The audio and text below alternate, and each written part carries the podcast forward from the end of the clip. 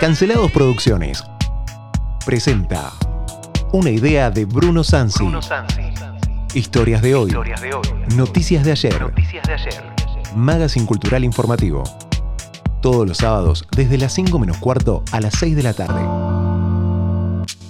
Noticias nacionales e internacionales, como no las escuchaste nunca, analizadas por panelistas e invitados. Equipo. Sergio Orozco, Ana Paula Gaud, Evelyn Beroiza, Bruno Sansi. Ulises Loskin. En España, Joan Garrido. Nuestros amigos corresponsales. Corresponsales. Desde Francia, Jacobo Machover. En Japón, Mauro Macías. Y desde Brasil, Jairo Fernández. Locución, Francisco Narváez Océs. Colaboradores, Emanuel García, Lisandro Magoff. Cristian Porma. Daniel Antenao. Edición, Sebastián Fernández. Operación en estudio, Nicolás Torchelli.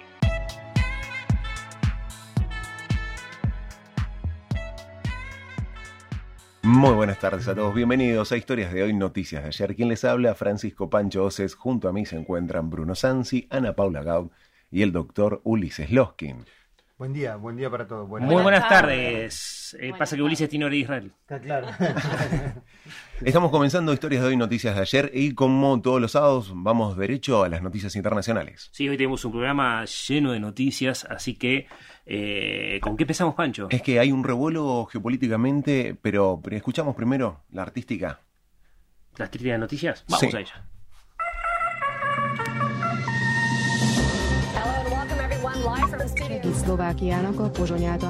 Se han vacunado ya en España con la primera dosis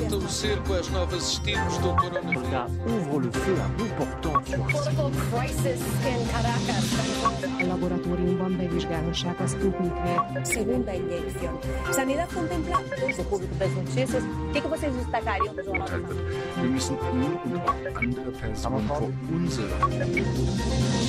Panorama Internacional. Panorama internacional. Internacional. Síntesis semanal de noticias. El top 5 de la semana. Panorama Internacional. Panorama. Internacional. Internacional. ¿Qué sucede en la Argentina? El presidente Alberto Fernández recibió al enviado de Biden que hizo un llamado a apoyar la democracia en la región. Sí, el enviado de Biden es eh, Jake Sullivan, que es una persona de máxima confianza del presidente actual de los Estados Unidos. Y esto ya va configurando la estrategia geopolítica que está teniendo Estados Unidos para con Latinoamérica en cuanto a lo que respecta con los enfrentamientos con China, por supuesto, con el otro polo, y parece ser que el partido se va a jugar como de costumbre sucede en estos en estas circunstancias en el patio trasero que es Latinoamérica. Sí, nosotros de esto habíamos hablado en los primeros programas, no sé si recuerdan, hasta que hicimos la entrevista a Moreno, que hablábamos la geopolítica de las vacunas justamente, y que eh, el comandante de la tercera flota, de la flota del sur, digamos, en este caso, había venido y había habido un incidente con un buque norteamericano que venía a patrullar las costas argentinas y nosotros no lo dejamos atracar en puerto. Solamente para recordar a la gente, es importante este, de que Estados Unidos tienen intereses muy importantes en la región y quieren eh, cortar el flujo de alimentos de China y traen la excusa o de la mano de la legalidad de la pesca ilegal que se da justamente frente a las costas chubutenses y en todo el archipiélago de Malvinas. Entonces esto va a generar mucho, mucho movimiento de ahora en adelante. Nosotros habíamos optado, Alberto Fernández había optado por confiar más en China, por confiar más en Rusia, que no cumplieron eh, los acuerdos con respecto a las vacunas. Eh, obviamente en este momento el gobierno está muy mal parado respecto a la vacunación, sobre todo la segunda dosis de Sputnik y las de Sinopharm encima se mostraron como vacunas de, de escaso alcance, por decirlo así, dentro de lo que es el mercado internacional y ni siquiera están aprobadas por, eh, por Europa en este, en este caso. Y entonces lo que nos encontramos ahora es con que los Estados Unidos viene a hacer esta lucha geopolítica, a discutir por el 5G chino y sobre todo a regalarnos más vacunas. Sí, de cómo se encadena esto de la flota, la geopolítica, la pesca y las vacunas justamente de esta manera. La visita eh, viene de la mano de los 3 millones y medio de vacuna eh, moderna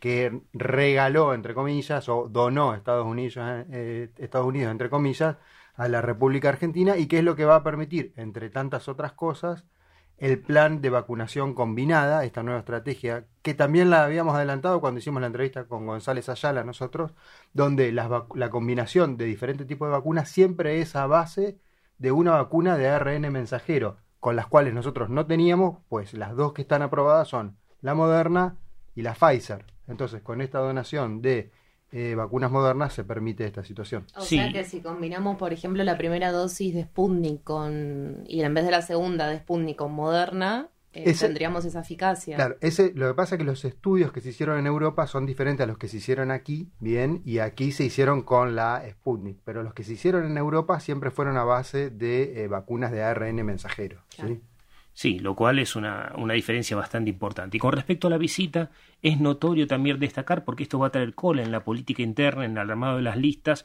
y probablemente preanuncie un debilitamiento por parte de la vicepresidente, en este caso de Cristina Fernández de Kirchner, porque el que tomó protagonismo y que es, eh, digamos, el adalid nuestro, o por lo menos el representante del peronismo ante los norteamericanos, es Sergio Massa que ya fue a Estados Unidos y también se reunió, se reunió con Sullivan, una reunión de 40 minutos. Recordemos que cuando se había reunido el presidente con el Papa habían sido 25. Acá tenemos prácticamente el doble de tiempo con una discusión en la cual el gobierno dice que quedó afuera la cuestión latinoamericana, cosa que yo no le creo. Sí, no nos olvidemos que estamos en campaña de elecciones de medio tiempo y que siempre en estas circunstancias los gobiernos tienden a centrarse, ¿no? O a irse un poquito hacia el centro, a aliviar un poco los discursos radicalizados y moderar un poco las declaraciones. Y bueno, justo ahora de vuelta aparece Massa acercándose a Estados Unidos un poco, el gobierno también moderando algunas cuestiones. Y pareciera ser que todo esto es parte de una estrategia geopolítica. y Ah, por último, sí. sí. No, que, que además eh, parte de, de las conversaciones giraban en torno de la importancia de mantener eh, la democracia en la región latinoamericana. Recordemos lo que está pasando en Cuba, en Nicaragua y en distintos países como Colombia con los movimientos sociales que están surgiendo. Y por otro lado, lo que adelantabas, Bruno, vos del 5G es que eh, ya este tema viene eh, desde la época de Trump, donde Trump le había prohibido a, a Huawei desembarcar en Estados Unidos la tecnología de 5G. Así que es un, gran problema esto. Sí, y aparte, como ahora va a anunciar nuevas noticias, Pancho, les contamos las que no vamos a charlar. Lo que pasa es que se llenó de noticias. Ayer pasaron muchísimas cosas en el mundo, se está incendiando Grecia, el, el Partenón en este momento está con llamas cerca, la Acrópolis de Atenas. También tenemos que decirle a la gente que no es que no, no lo vemos, es que no lo vamos a tratar hoy, pero por ejemplo en Afganistán los rebeldes talibanes acaban de to- tomar la primera ciudad de una provincia afgana. Este, esto es importantísimo. Vamos a hablar ahora de conflictos internacionales también, pero ya que hablamos de democracia y antes de entrar, de entrar en estas cuestiones, tenemos que decir que hay una novedad que acaba de surgir esta madrugada, que es en el caso de Nicaragua, directamente se acaba de prohibir al principal partido de la oposición en vista a las próximas elecciones. Con respecto a estos anuncios que se juntó Sullivan con eh, el presidente Alberto Fernández, no se habló nada acerca de eh, puntualmente de Venezuela, Nicaragua, Colombia. ¿sí? Fue como más Mírame, Pancho, Sutil. no les creo. Bueno, ese es el comunicado oficial, ¿no? Lo que pasa puertas adentro, no lo sabremos. ¿Y qué más tenemos, Pancho? Tenemos eh, otra noticia que no vamos a tratar, pero que es importante tenerlo en cuenta también. Eh, se está incendiando Turquía, gran parte de Turquía sufre grandes incendios y son noticias que no llegan a los medios nacionales. Ahora sí, algo que nos va a beneficiar de alguna manera es el Fondo Monetario Internacional aprobó la distribución de más de 650 mil millones de dólares para reactivar la economía global. ¿Servirá para Argentina reactivar la economía global? Todo este dinero no viene a nuestro país, sino que va a ser destinado a todos los que forman parte del Fondo Monetario Internacional y de acuerdo a la cantidad de plata que van depositando, porque esto es como un gran Sí, banco. A Argentina le tocaría básicamente 4.500 millones de dólares. Lo que no sabemos es cuál es la contraparte que nosotros deberíamos dar. O sea, no se sabe qué damos a cambio, no se sabe si es a tasa cero, si es un... Claro, recordemos que no es una donación, sino que va a haber una Es contraprestación. una ayuda. Sí, por lo menos no se habló de la contraprestación, sí se habla de la política, lo venimos anunciando nosotros también con respecto al Fondo Monetario Internacional. Y hablando del fondo, también es importante decirle a la gente que acaba de suceder la semana pasada aquello que el gobierno siempre negó. Y lo mismo que le criticaron a Macri, se usó la plata de la deuda para pagar deuda. Bueno, fue algo que anunció la vicepresidenta Cristina Kirchner, diciendo que de este dinero que vamos a recibir del Fondo Monetario Internacional se va a utilizar para pagar 3.300 millones de deuda Que tenemos vencen a fin de año, casualmente. con el Fondo Monetario Internacional. Tanto que se criticó eh, a este organismo, eh, una vez más se, se vuelve a recurrir a él. El, el porcentaje de aumento que va a tener, perdón, en, en parte de, de números, el Fondo Monetario Internacional nos da estos 4.400 millones para devolver y el incremento es del 0,05%, que es lo que vamos a tener que pagar de más por cada... Está bien, es una tasa simbólica. Sí, Básicamente, muy, muy poca, reducida. sí, es una tasa muy, pero muy simbólica. Igual esto va aumentando la deuda externa. También eso tenemos que saberlo nosotros. ¿Qué más tenemos, Pancho, en noticias internacionales? Ah, bueno, tenemos... Esto sí es una... Lo que, tenemos a Ulises en primer plano. Así que yo A les voy a hablar a él. Bueno, eh, eh, efecto Toyota. Eh, no se han escuchado por ahí en las, en las noticias durante la semana. La empresa Toyota tiene sus fábricas y está buscando más de 200 puestos laborales para cubrir.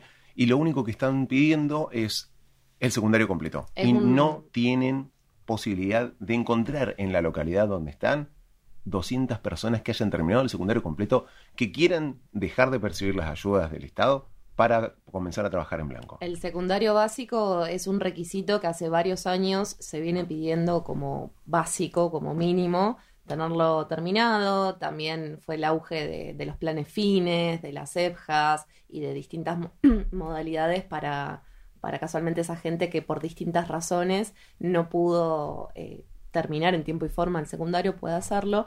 Y sin embargo, una empresa tan reconocida como Toyota, eh, esa empresa automo- automotor, eh, tiene dificultades porque, como bien decía Pancho, eh, hay 200 puestos disponibles y sin embargo no pueden cubrirlo porque falta eso. Sí, convengamos que es gente que va a ingresar y que una vez que ingresan son capacitados, o sea, no es que les piden que tengan el conocimiento previo a ingresar, le están pidiendo básicamente un requisito formal de, eh, todos sabemos lo que es la educación en la Argentina, lo hemos charlado, lo hemos eh, analizado profundamente y la crisis que se viene generando en cuanto a la deserción escolar, que ahora con estos dos últimos claro. dos años ha sido terrible el nivel de deserción Ten- escolar. tengamos en cuenta en la situación a nivel país, como bien decís, con estos dos años de pandemia, que hasta ahora son dos, no sabemos si va a continuar.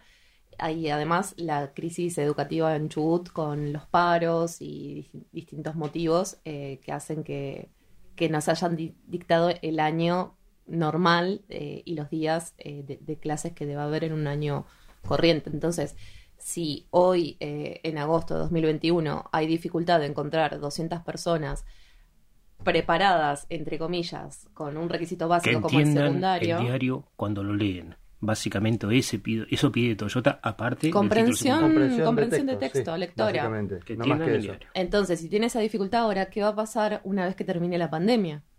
Sí, esto lo habíamos charlado, eh, que es lo que se llama el decrecimiento, lo que le va a costar a, a un, a un país como el nuestro en relación al déficit educacional recuperarse. Y está previsto que recién hacia el 2026 podamos haber llegado a los eh, niveles previos a la pandemia en cuanto al decrecimiento que vamos a tener.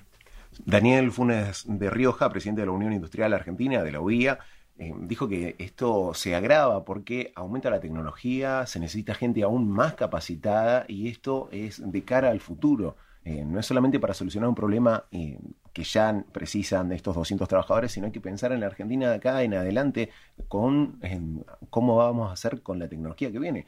Necesitamos informáticos, necesitamos llevar toda información tecnológica hacia los primeros años de la educación. Sí, y no nos olvidemos que cuando hablamos de estas circunstancias estamos hablando de polos tecnológicos eh, citadinos, o sea, de ciudades y lo demás.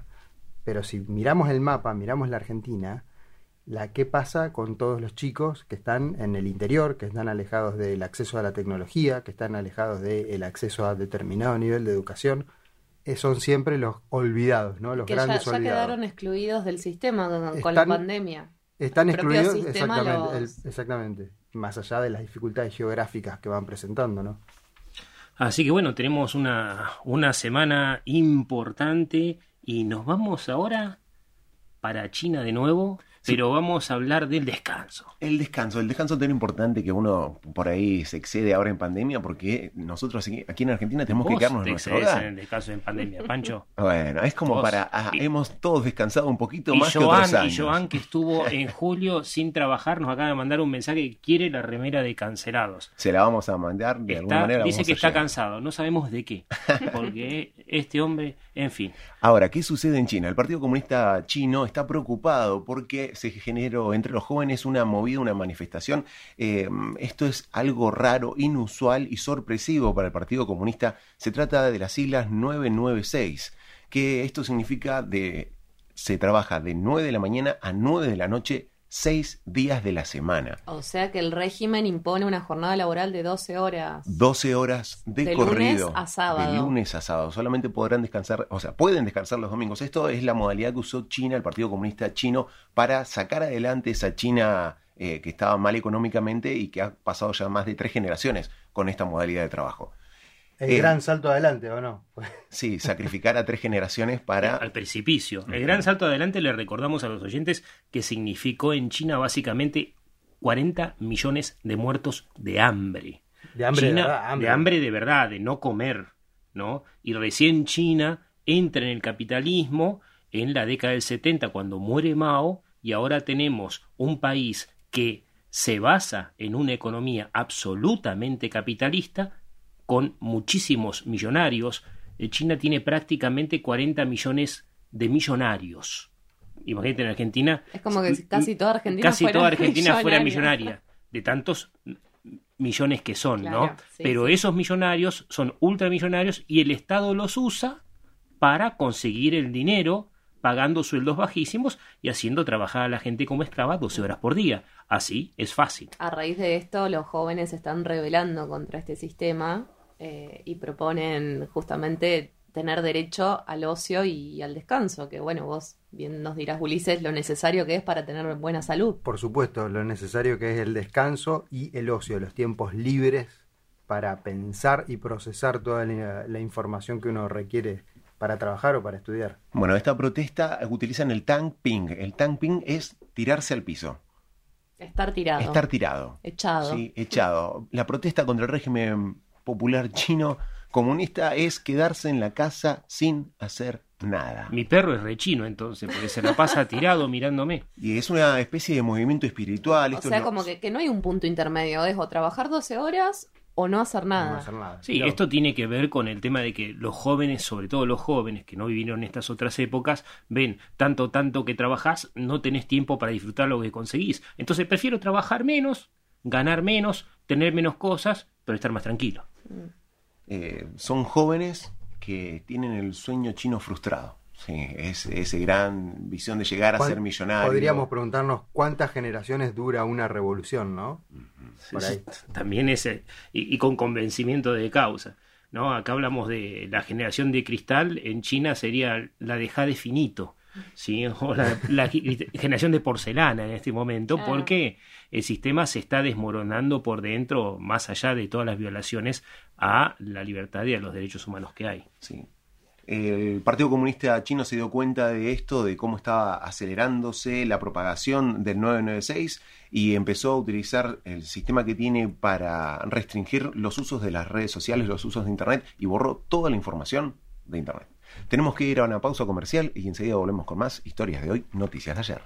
Transmite LU20 Radio Chubut en 580 kHz desde Treleu, provincia del Chubut, República Argentina. Estamos al aire junto con el invitado especial porque nos acompaña un cubano disidente que ha escuchado nuestro programa y se ha acercado aquí para contar su historia, para contarnos y llegar también a los cubanos que están aquí en la provincia de Chubut. Estamos junto a Amador Ruiz Muñoz. Bienvenido, Amador. Buenas tardes, muchas gracias por el espacio.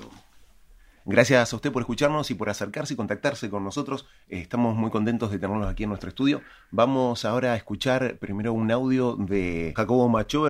Bueno, quiero contarte que aquí en París hubo un ataque, hubo varias manifestaciones y el día 26 de julio, es decir, la fiesta nacional de Cuba, que conmemora el asalto por Fidel y Raúl Castro y todos sus hombres, el asalto al cuartel Moncada en Santiago de Cuba en 1953, un asalto mm, de una violencia terrible en que mm, liquidaron a muchos soldados de ese cuartel cuando estaban durmiendo y después murieron, murieron muchos insurrectos también. Bueno, ese 26 de julio es una fecha que habría que olvidar. Yo propongo personalmente, y mucha gente está de acuerdo conmigo, que se sustituya el 26 de julio por el 11 de julio, es decir, el día de la rebelión espontánea del pueblo cubano. Bueno, pues el 26 de julio aquí en París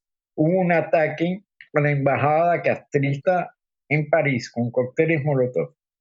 Y bueno, enseguida las autoridades castristas empezaron a hablar de terrorismo.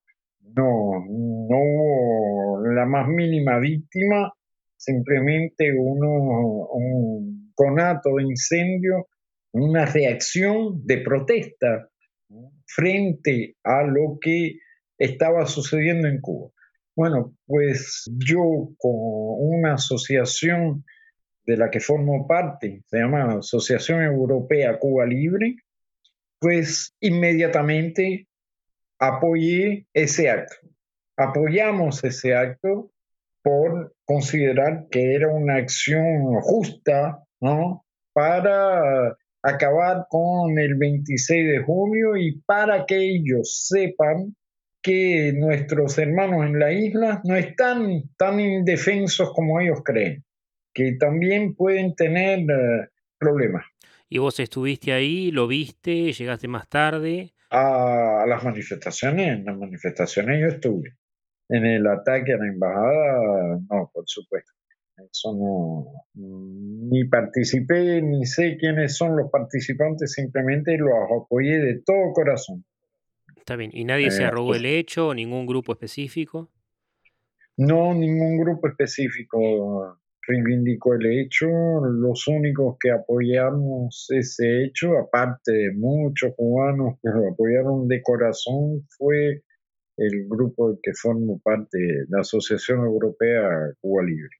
Bueno, que no me cayó encima. Una sarta de insultos provenientes de Cuba, provenientes de Francia, provenientes de Italia, de Colombia, todo tratándome de instigador de ese acto, que por otra parte, evidentemente para ellos, está dictado por eh, el imperio norteamericano, como si el imperio norteamericano se fuera a meter aquí en Francia. Y ahora pues en los programas de propaganda de la televisión cubana, sobre todo de la mesa redonda, pues me están designando a mí y a otros muchachos como los autores intelectuales de ese acto. Te aseguro que la sarta de amenazas y de insultos que me estoy recibiendo es difícil de aguantar, pero que no crean que pueden hacer callar a la oposición en el exilio y menos todavía a mí. Por eso también te agradezco infinitamente que me den la palabra en este programa, porque es una manera también de contestarles a ellos cara a cara. Escuchábamos a Jacobo Machover directamente desde París comentándonos acerca de lo sucedido a la embajada cubana allí en París. Un atentado que todavía no se sabe quiénes son los responsables. Lo culpan algunos cubanos a, Jacobo. y a la Asociación Europea de Cuba Libre. Estamos en el estudio junto a Amador Ruiz Muñoz. Amador es cubano, escuchó nuestro programa, quiso venir aquí para transmitir eh, su visión. Contanos acerca de eso, eh, qué es lo que está sucediendo en Cuba y cuál es tu parecer, Amador. Mira, más allá de, de estos temas del sabotaje ocurrido en la embajada en Francia, que lo que se conoce por parte del gobierno cubano, es todo manipulado, porque los medios de comunicación en Cuba son absolutamente del dominio de ellos y no se pone un punto en una coma si no está autorizado por los núcleos de partido que están en cada uno de esos lugares. Y el partido es el rector de, ese gobierno, ¿viste? Incluso, bueno, ahora lo vamos a ver más adelante si me dan oportunidad del tema de la Constitución. Pero desconozco bien el conflicto allá porque yo estoy acá y lo que escucho es lo mismo que estamos escuchando en la radio, lo que dice Jacobo y lo que dicen muchos cubanos que están allá, que sí lo que fueron a manifestarse, como se están manifestando en casi todos los países donde hay embajada cubana, ¿viste? Los cubanos a esta, en esta ocasión no le permitieron más al gobierno.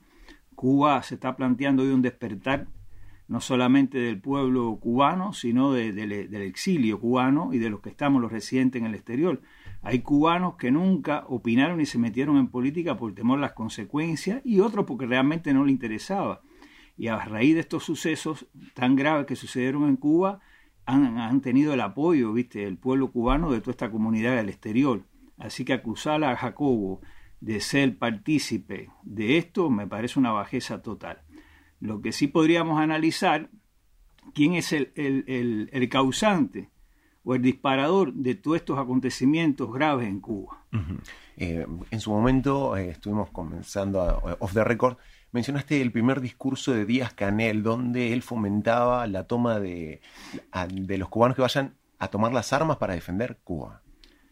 Exactamente, Díaz Canel, en su discurso cuando apenas había manifestantes en, la localidad de San Antonio, que es en la periferia de La Habana, eh, hace un discurso bastante, yo diría, fuera de la ley, un discurso irresponsable para lo que es la investidura de, un, de una persona que está ocupando el cargo de comandante en jefe de las Fuerzas Armadas y presidente no electo por el pueblo, pero bueno, ya el que conoce más o menos la historia de Cuba y, el contexto actual sabe que es un presidente puesto por el poder, por el Partido Comunista de Cuba.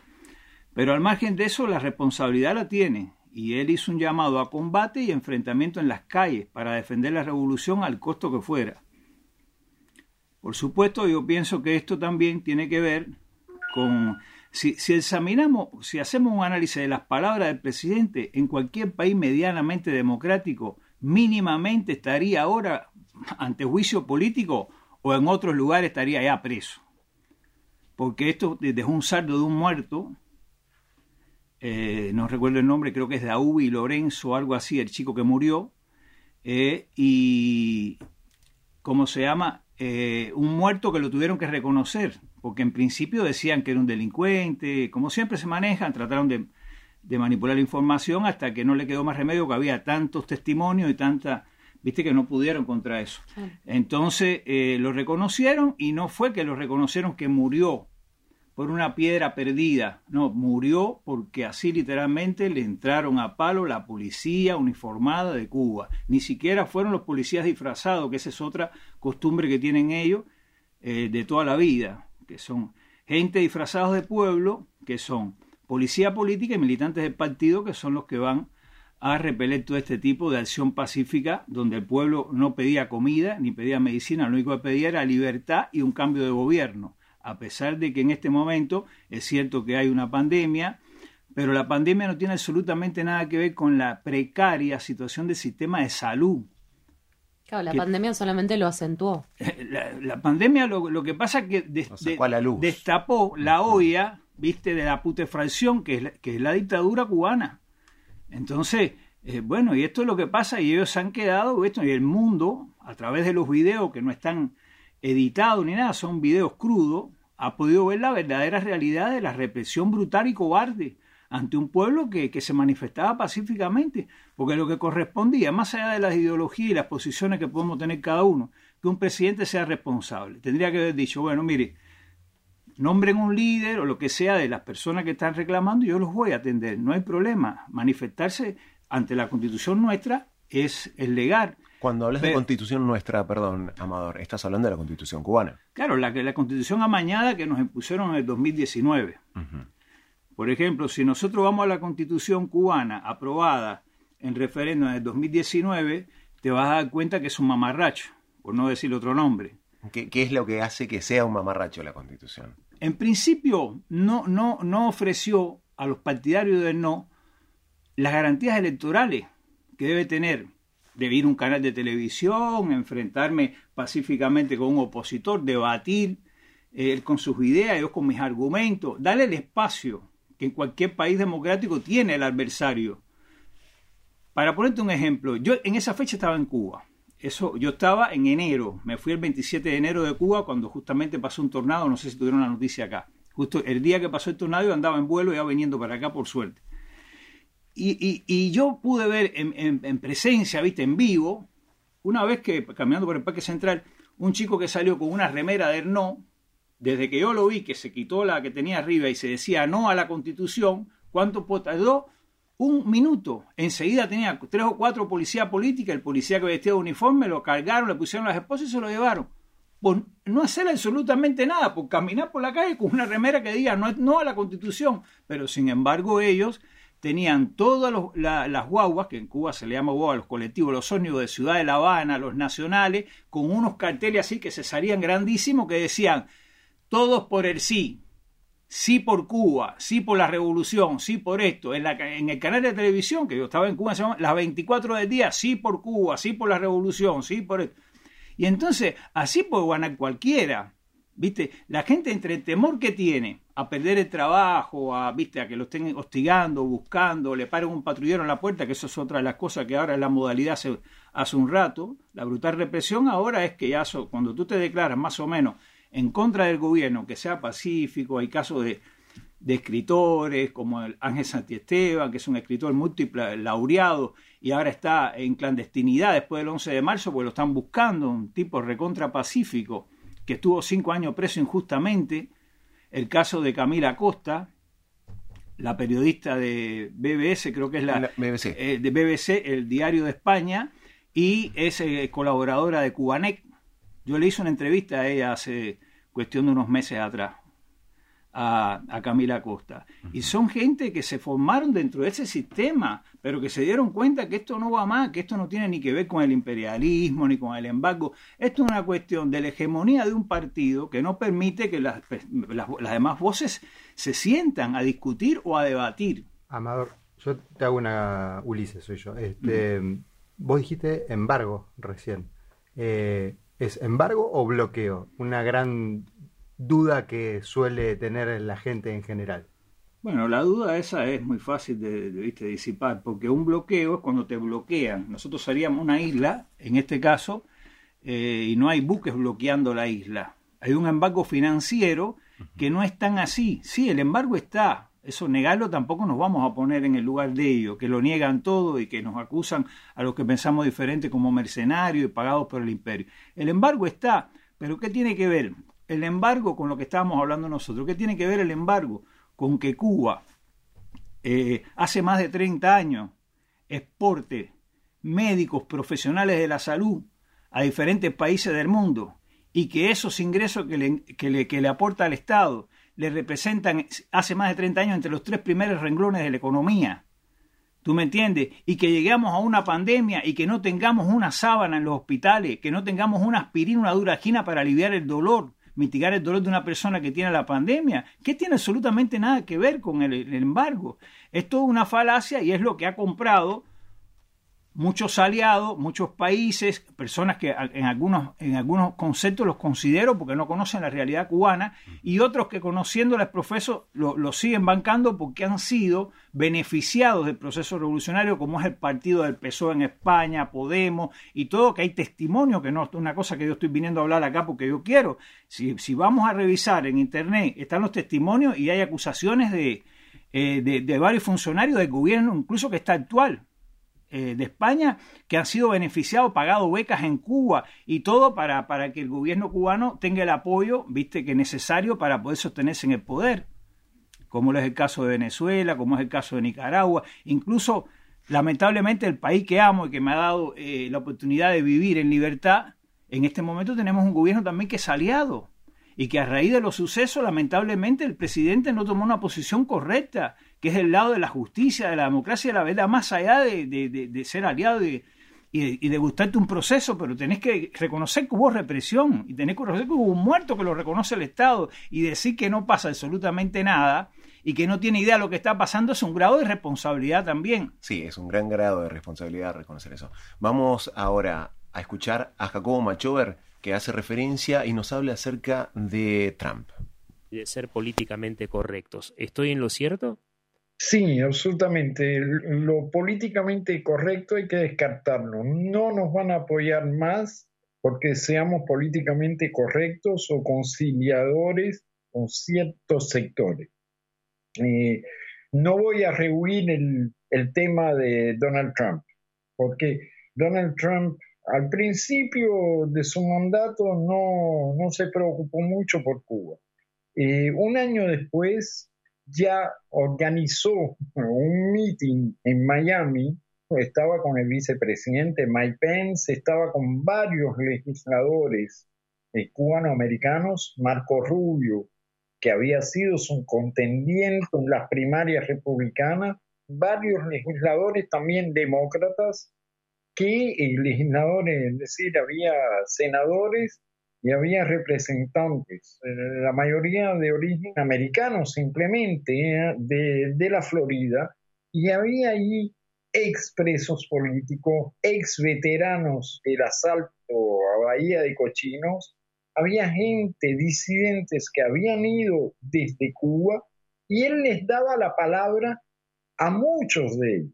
Era un acto de solidaridad absolutamente increíble que se desarrolló en un teatro que se llama el Teatro Manuel Artime, del nombre del jefe de la brigada de asalto en Bahía de Cochín. Fue un acto de solidaridad muy grande. Donald Trump apretó la tuerca frente a todos los intentos de apertura que había realizado Barack Obama eh, sobre todo en su segundo mandato y prácticamente al final de su segundo mandato. Te voy a dar un ejemplo. En que Donald Trump ayudó a lo que está pasando ahora, ayudó a la rebelión en Cuba. La encargada de negocios de lo que es la embajada americana, porque bueno, hay una embajada americana, pero curiosamente no hay embajador americano en Cuba porque el Congreso se niega a nombrar un embajador, pero la encargada, la jefa de, de, la embajada, que se llama Mara Tekach, Mara iba a ver a los disidentes, ¿no? se fotografiaba con ellos, los iba a saludar, pero había hecho amistad con ellos. Eso había ocurrido ya con un encargado de cuando todavía no era embajada, en el año 2003, uno que se llama James Cason, que había tomado el partido de los disidentes. Eso es un apoyo absolutamente increíble. Ahora no hay ese apoyo. Ahora con Joe Biden no hay ese apoyo. Con Barack Obama menos. Biden era el vicepresidente Obama.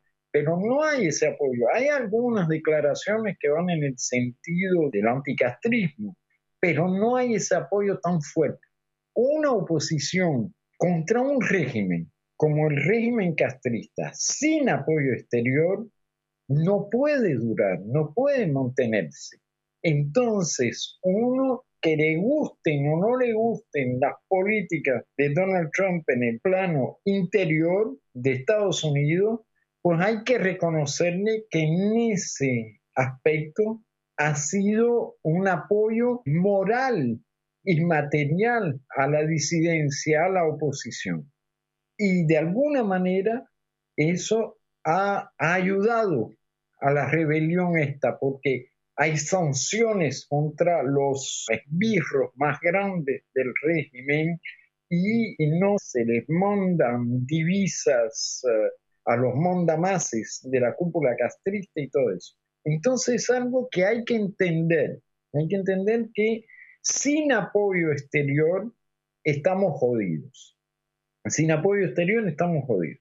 Y cuando alguien, un presidente de Estados Unidos, además, da un apoyo tan fuerte, pues hay que reconocérselo. Si los gobiernos europeos dieran un apoyo, si los gobiernos latinoamericanos dieran un apoyo a la disidencia en lugar de hacerlo al régimen como lo hace el presidente argentino, como lo hace el presidente mexicano, pues otro gallo cantaría. Y ahí podríamos reconocer la ayuda de los países que en teoría nos deberían ayudar.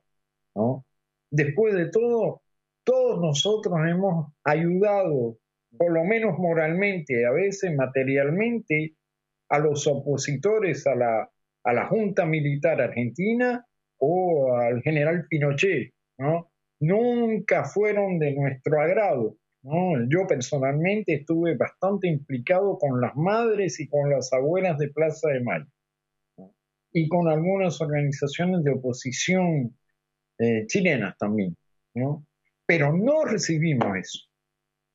¿En nombre de qué? ¿Por qué nos dejan solos? Que van a apoyar a Fantoche, ese Miguel Díaz Canel, a Raúl Castro, a Fidel Castro. Eh, pero si eso es lo peor que puede haber a nivel de los ideales de libertad que podemos mantener en el mundo entero, esos son los represores absolutos de la libertad Escuchábamos a Jacobo Machuga desde París con su visión acerca de Donald Trump y de si necesitan o no ayuda externa en Cuba. ¿Cuál es tu visión, Amador? Mira, yo estaba escuchando atentamente a Jacobo y más allá de que yo quisiera, en los pocos minutos que nos quedan, hablar eh, precisamente de lo que está sucediendo hoy en Cuba, porque ya Donald Trump no es presidente y por supuesto las políticas todavía están activas eh, Joe Biden la, ha mantenido por lo menos hasta ahora, más allá de que, bueno, sí, la, ha recrudecido un poco porque lo volvió a meter a Cuba en el tema de condena hacia el terrorismo como un país que, alienta el terrorismo y demás.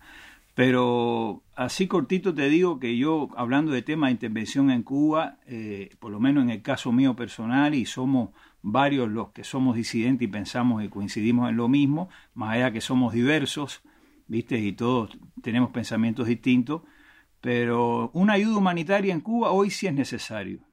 Una ayuda humanitaria en Cuba, una intervención humanitaria en Cuba, si Cuba no acepta la ayuda humanitaria de, la ONU o de organismos importantes en el mundo de, pro derechos humanos, creo que ahí estaríamos un problema, ya estaríamos conociendo mejor al gobierno de Cuba.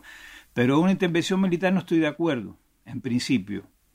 Yo creo que la, la, resolución en Cuba tiene que llegar de mano de los cubanos de adentro y los cubanos de afuera, personas de bien que queremos una instauración en Cuba de una verdadera democracia, donde todos podamos ser parte de ella y que me pueda sentar con uno que piense diferente conmigo y que ese no sea motivo para declararlo mi enemigo y, y, cómo se llama y censurarlo y, y, quitarle todos sus derechos.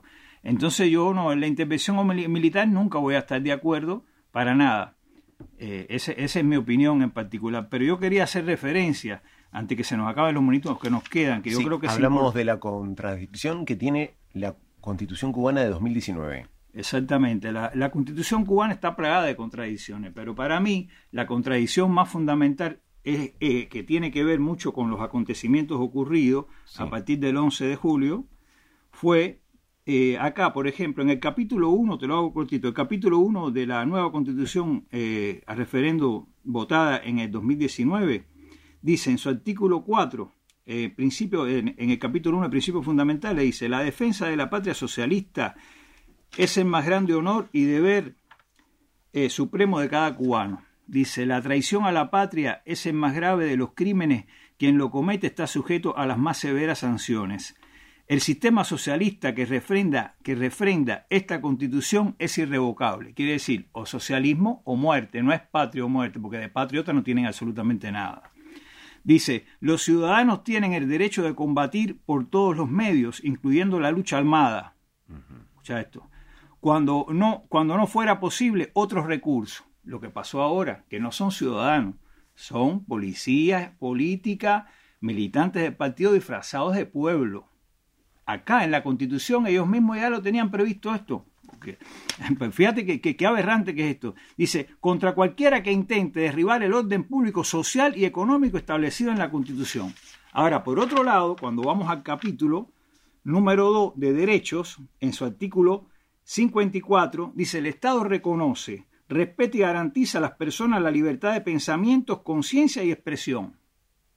Después, dice acá en el 56, volviendo a las manifestaciones, dice los derechos de reunión, manifestación y, asociación con fines ilícitos y pacíficos se reconocen por el Estado siempre que se ejerzan con el respeto y el orden público y el acatamiento debido a la ley.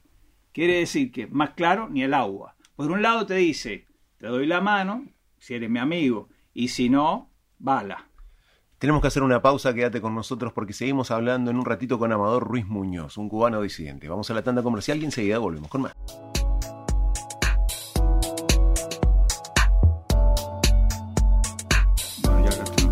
Bueno, seguimos con Amador charlando y charlando off the record eh, es mucho lo que se pierde, lo que puede salir al aire. Yo hoy, cuando arrancábamos el programa, eh, hablando de China, había preguntado, ¿no? cuántas generaciones dura una revolución.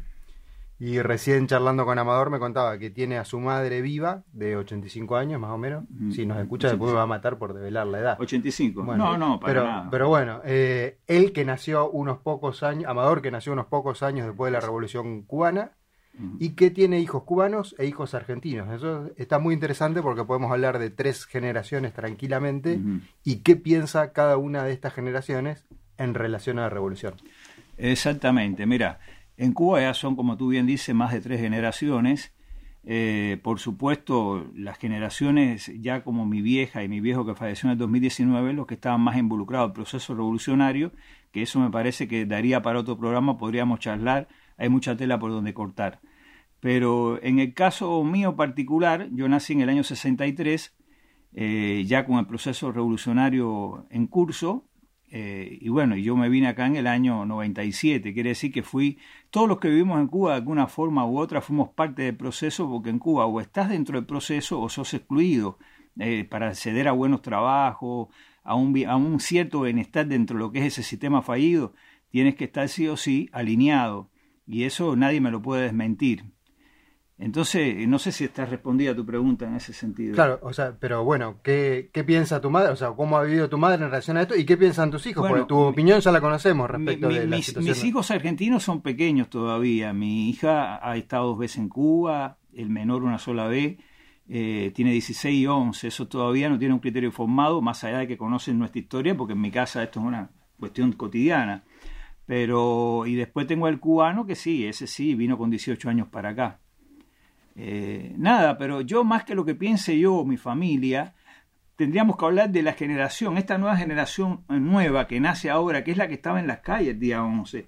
Esta, perdón, esta generación que no tiene absolutamente nada que ver ni con el Che, ni con Fidel, ni con la revolución, que han dicho basta, han echado a andar esta, esta juventud que salió a la calle que quiere democracia, que quiere libertades individuales y que está cansado que le violen sus derechos humanos fundamentales. No sé si está. Sí, básicamente es eso. O sea, las generaciones cambian y las necesidades de las generaciones también, ¿no? Exactamente, las necesidades de estas generaciones nuevas, los pinos nuevos, como digo yo en Cuba, eh, es otra. Yo, honestamente, para sintetizarlo, creo que Cuba está eh, de parto como decía un amigo mío hoy. Y me decía, ¿por qué está de parto? Porque se está pariendo una nueva Cuba, una nueva Cuba democrática y una nueva Cuba de libertades donde la gente dijo basta, nunca más dictadura. Eso es lo que yo pienso. Con respecto a esta nueva Cuba democrática que se está gestando, ¿qué es el Consejo para la Transición Democrática en Cuba, Amador? Mira, el Consejo para la Transición Democrática es un, eh, es un espacio que se convocó hace unos meses, antes que sucediera esto del 11 de julio, que está integrado, se hizo un llamado y está integrado por más de 40 movimientos eh, disidentes, por supuesto, dentro de Cuba y fuera de Cuba. Eh, ellos han, han, tenido un rol fundamental ahora a raíz de los sucesos porque largaron una, un comunicado eh, dentro de Cuba y, al extranjero, eh, incluso a los parlamentos democráticos del mundo, donde le están buscando y están acercándose a los familiares de las víctimas y están recopilando datos de los familiares de las víctimas y de algunos que están con paradero desconocido. Entonces ellos habilitaron líneas telefónicas para la asesoría jurídica dentro de Cuba y asesoría jurídica internacional. Entonces es un trabajo que es no menor. Más allá que hay algunos todavía que no, no se han acercado al, al Consejo para, para adherirse, quieren seguir eh, de forma independiente, que lo cual es muy respetable, pero yo creo que se ha logrado algo en Cuba que no se logró en casi en todos estos 62 años, donde se puedan nuclear varias agrupaciones dentro y fuera de Cuba en un solo ente, que va a servir como base fundamental, eh, en, mi, en mi opinión particular, ¿no? para que los cubanos, la sociedad civil cubana se vaya concientizando cuáles son sus derechos. Los derechos que esta propia constitución socialista ellos están violando sistemáticamente. Entonces, crearle conciencia al ciudadano. Pero para resumir, yo eh, tengo amigos que me dicen, el 11 de julio es el despertar, eh, es el comienzo de... Y yo digo, no, no, no, el 11 de julio fue la consecuencia de... Y me dice, ¿la consecuencia de qué? La consecuencia de Internet datos porque en Cuba hemos vivido 60 años sin libertad de ningún tipo. Y al tú tener un teléfono en la mano que te puedes comunicar con Francia, con España, con Japón, con, Estados Unidos y saber cómo vive esa persona, cómo funciona el gobierno, qué, qué, problemas tiene tu familia, qué problemas no tiene, y decir, puta, ¿dónde estoy viviendo? ¿Qué es esto? ¿Viste? Entonces, ese fue el principio del fin. El 11 para mí es la consecuencia, ¿viste?, de la libertad. Y, por eso, fíjate tú que a, medida que, sucedieron los hechos, cortaron el Internet. Mira qué fácil, como se descubren ellos mismos. Hasta aquí, muchísimas gracias por eh, compartir este espacio junto a nosotros. Amador Ruiz Muñoz, un cubano disidente que ha venido, aquí a Terleu a elegirnos como ciudad para vivir. Sí, eh, muchas gracias por participar del programa de parte de todo el equipo y nos estaremos juntando para hacer próximamente un podcast o seguir hablando de la situación cubana, pero más relajadamente y extendida, ¿sí? Muchas gracias a ustedes por el espacio, chicos. Ahora escuchamos a Sanabra, que tiene el portal digital de Candelario. Estamos en comunicación telefónica con el arquitecto Carlos Sanabra. Él es responsable de la revista digital Candelario de Puerto Madryn. Buenas tardes, ¿cómo estás? Buenas tardes, Pancho. Un gusto estar en contacto con ustedes. Carlos, en el portal de internet, en la revista Candelario, dice que surge para dar voz a los que piensan en Puerto Madryn. ¿Solamente destinado para los habitantes de Puerto Madryn o también para la provincia para informarse acerca de Puerto Madryn? No, también para la provincia y hemos tenido unas gratas sorpresas porque al ser digital se pueden ver en todo el mundo, ¿no es cierto? Ahí hemos tenido visitantes eh, en los más diversos lugares del mundo que eso nos ha llenado de satisfacción. A veces la temática lleva a que la revista sea consultada por gente que está en otros países, porque el tema interesa. Así que, bueno, también nosotros a veces puseamos en medios de comunicación digitales de otros lugares tratando de que nos ayuden esas visiones a entender mejor lo que está pasando a nuestro alrededor. Pero concretamente y sintetizando, está orientado a temas de regional. A nosotros nos interesa la, Patagonia fundamentalmente. Comentanos un poco acerca de los programas que tuvieron la oportunidad de grabar para Madrid TV. Bueno, justamente este mes de julio, que es el mes aniversario de Madrid, eh, hicimos un acuerdo con la gente de, canal Madrid TV, y eh, armamos cuatro programas, uno por semana. Entonces, en la primera semana salimos al aire con un programa sobre los pioneros. Nos parecía muy importante poner en valor a aquellos pioneros que hicieron posible, digamos, que la vida pudiera desarrollarse aquí en, en este lugar. Y pusimos especial atención en el caso de Agustín Pujol, que es eh, un pionero que está un poco olvidado en Madrid. Así que bueno, recomendamos a, aquellos oyentes de cancelados que quieran ver en detalle el programa, que se acerquen, ya están subidos a YouTube, ¿no? Todos los programas. Ese fue el primero que habló del tema de los pioneros. El segundo programa habló del origen de Madrid, porque, bueno, Madrid se toma como fecha de fundación el 28 de julio porque fue la fecha que llegó el velero Mimosa, Clipper Mimosa. Eso fue en 1865, pero la ciudad en realidad se comienza a tener población permanente también un 28 de julio, pero de 1886 cuando llega el vapor Vesta con materiales y mano de obra para la construcción del ferrocarril. Así que ese segundo programa estaba destinado al tema del ferrocarril el puerto como el origen concreto de Madrid. El tercer programa sí lo dedicamos ya al tema de la colonización galesa. Allí trabajamos con la gente del Museo del Desembarco, que está en Punta Cuevas, y ese programa está orientado fundamentalmente a el tema del desembarco y la contribución, digamos, de, de la colonización galesa, así en términos generales. Y el cuarto programa, que se puso al aire este pasado 28, hablamos de Madrid como la ciudad cosmopolita, tanto sea en el pasado histórico de la ciudad, una ciudad que fue conformada por inmigrantes de muy diversos orígenes, como también pasa ahora en la actualidad, pero también la idea de lo cosmopolita como, digamos, ciudadanos del mundo, es decir, como una ciudad abierta a recibir personas, pero además ideas, iniciativas, de cualquier lugar del mundo, ¿cierto? Y vincularse, digamos, con todo el mundo desde esta ciudad, que además es una ciudad puerto, así que en ese sentido la vinculación es más fácil, diríamos, ¿no? Pero sobre todo lo que queremos destacar en ese último programa es esta característica, digamos, que pretendemos que tenga nuestra ciudad, de ciudad abierta, ciudad que ofrezca condiciones a que cualquier persona de cualquier lugar del mundo pueda venir a hacer, a llevar adelante sus sueños, su, desarrollo, sus ideas, y que la ciudad la pueda recibir y le pueda generar las condiciones para que eso pueda tener lugar, ¿cierto? Ahora quería consultarte, tuvieron la oportunidad de subir programas tipo podcast desde agosto del 2018 hasta hace poco, en septiembre de 2020. En candelario.com.ar también está la sección para la radio. Próximamente tienen pensado incluir la radio nuevamente. Bueno, te, agradezco la referencia, Pancho. Yo me olvidé de contarles que entre la revista digital y este, la revista en papel tuvimos un periodo donde teníamos programas radiales. Estaríamos todos los sábados durante dos años o tres años, creo. Estuvimos saliendo todos los sábados a la mañana y ahí teníamos invitados.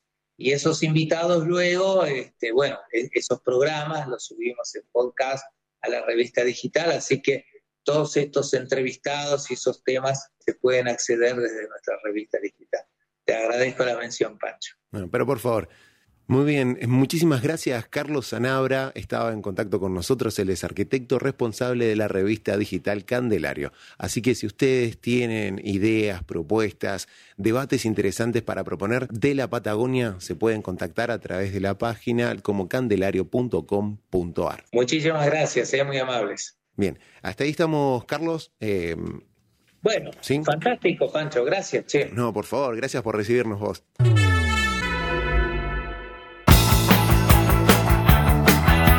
Maten al mensajero. No tiene entidad, no está, ni muerto ni vivo, está desaparecido. Probablemente se suicidó y unos días más tarde no sugirió. No, no, no. ¡Felices Pascuas! No, no, no, Dexter. La casa está en orden. Bad information. Bad information. Bad News. La píldora roja.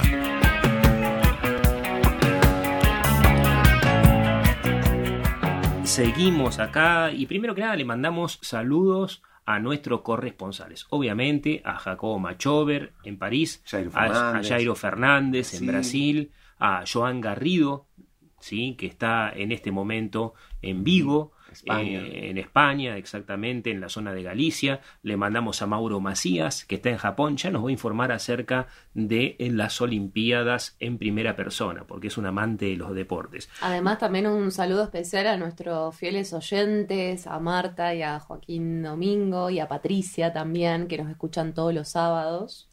¿Vos, Sergio, querías saludar a alguien? Sí, a un alumno mío que tuve hace varios años, eh, José Valenzuela, que siempre nos escucha y que es vecino nuestro acá de la radio. Un gran saludo a José Valenzuela que vive acá a dos cuadras.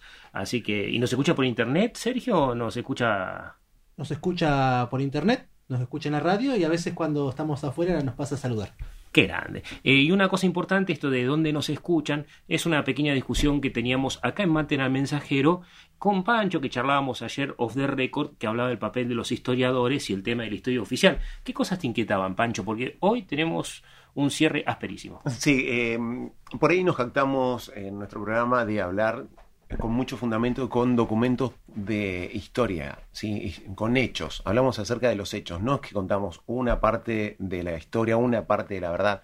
Eh, contamos la historia a través de los hechos, son innegables y tratamos, es imposible ser objetivo, pero los hechos son los hechos y es en lo que basamos el programa. Sí, esto de que vos decías, no, nosotros somos historiadores, pero no reproducimos la historia oficial o las historias oficiales, porque mucha gente piensa, ah, son historiadores, trabajan en la universidad, trabajan en la escuela secundaria, o somos aficionados a la historia. Nosotros, eh, de hecho, por hablar y decir estas cosas que hoy trabajamos en el programa, a mí me denunciaron en la universidad.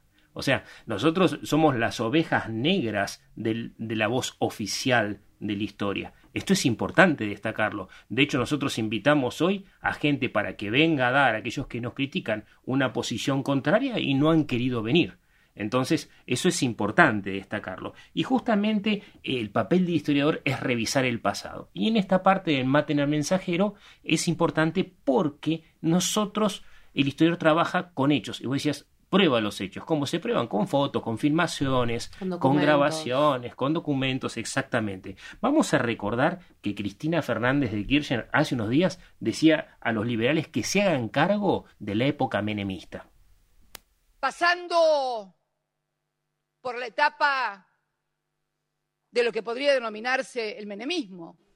Cada uno se tiene que hacer cargo eh, de nuestro partido cuando fue tomado también por de nuestro partido, cuando fue tomado también por ideologías o fuerzas liberales. Ideologías o fuerzas liberales. Por eso cuando los liberales dicen, nunca gobernamos este país, vamos, che, vamos, che, ¿cómo que nunca gobernaron?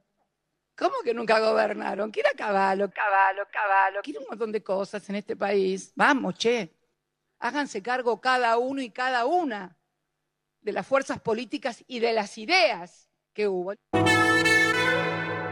Y dice de las fuerzas políticas y las ideas, Cristina, y nosotros acá justamente en esta sección, en Material Mensajero, habíamos trabajado justamente de cuándo se habían presentado en la misma lista Juan Domingo Cavallo, Alberto eh, Fernández, Alberto Fernández eh, Santilli, inclusive diferentes políticos que están en diferentes lugares. Y una cosa nomás que permite a veces pensar en la casta política es que todos cambiaron de camiseta.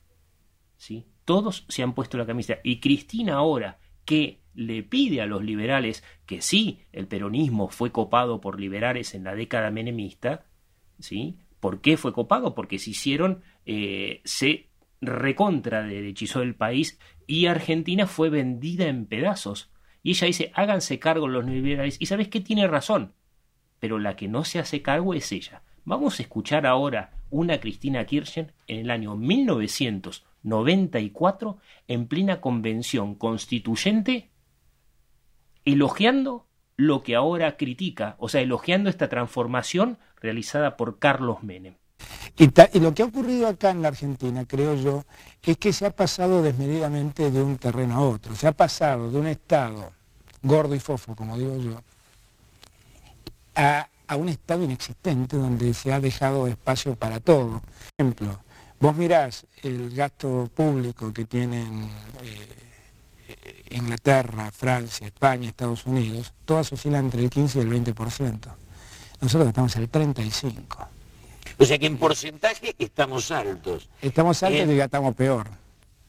O sea, en eficiencia es donde estamos. Exactamente, ¿Y eso a qué se debe en esencia? Yo creo que a eso... la construcción, al, Estado que quedó, este que vos decís que era Fofo y ahora Rengo. Sí, este, lo que pasa es que lo que hay que lograr es un Estado chico, pero, pero fuerte. O sea, uno quiere un Estado bajo en estatura, pero muy musculoso, que sea capaz de enfrentar la, la situación.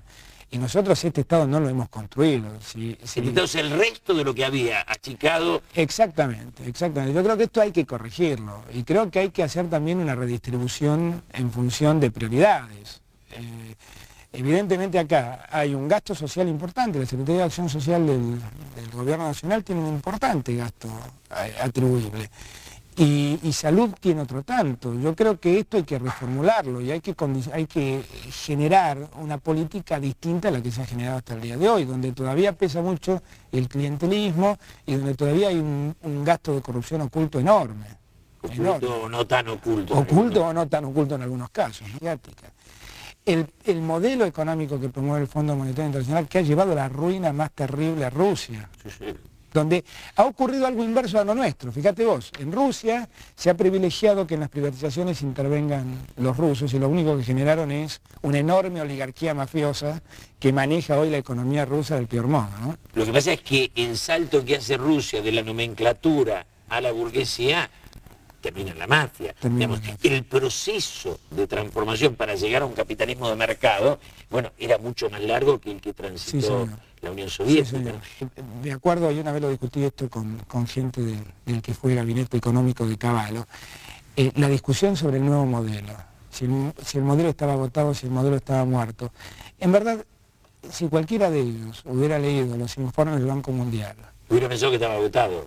Claro, el Banco Mundial está diciendo que para que el modelo de Estado de la globalización tiene que ser un modelo que prevea una red social para los que quedan marginados del sistema, que prevea estabilidad y condiciones macroeconómicas de desarrollo, que prevea normas de protección al consumidor y normas antimonopólicas, que prevea seguridad jurídica y que prevea respeto al medio ambiente.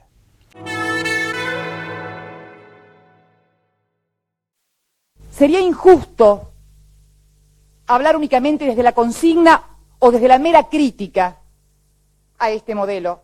Creo que deberíamos también reconocer sus logros, porque no podemos obviar, señora Presidente, que en 1989, cuando recibimos el gobierno, éramos un país fragmentado, al borde de la disolución social, un país sin moneda, un país con un Estado sobredimensionado, que como un dios griego se comía a sus propios hijos.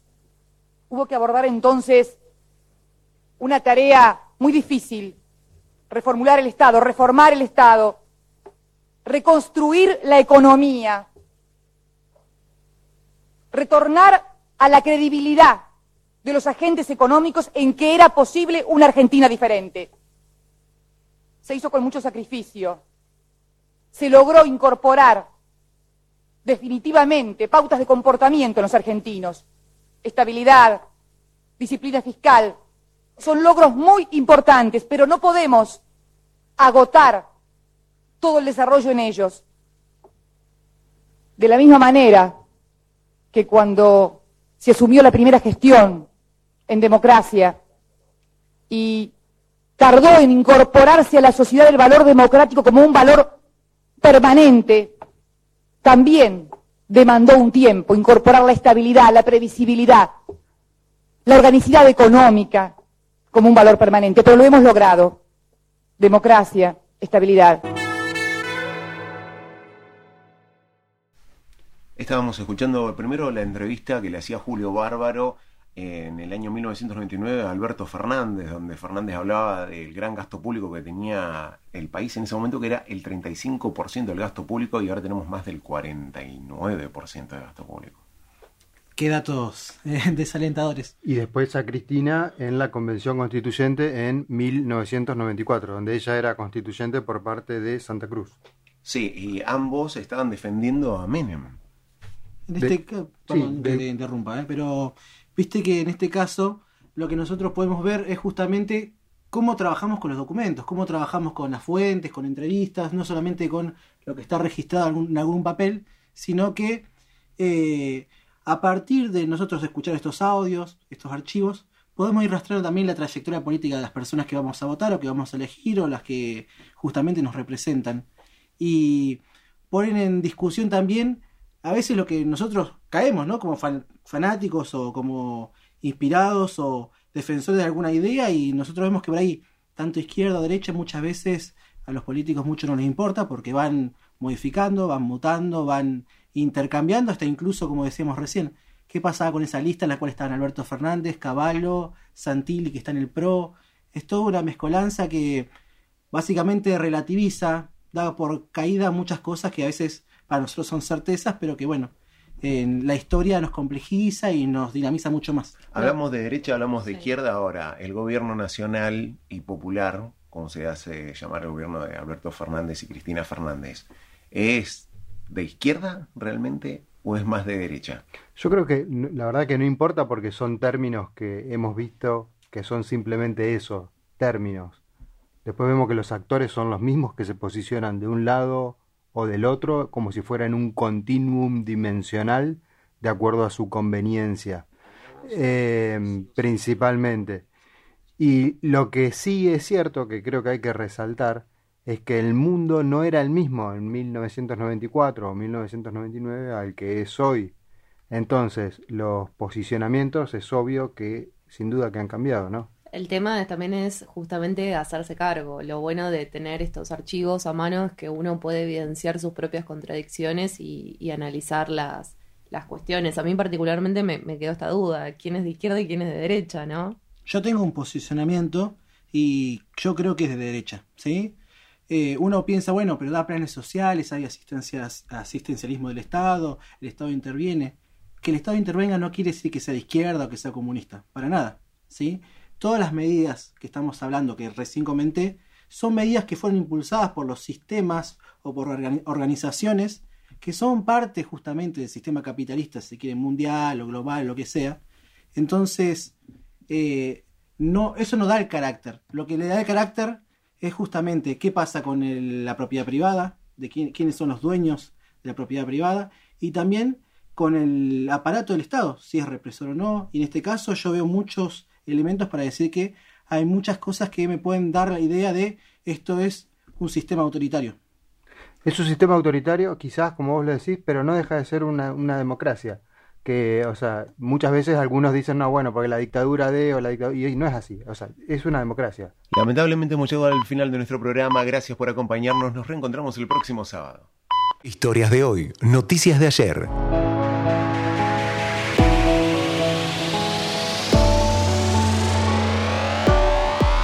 Cancelados Producciones.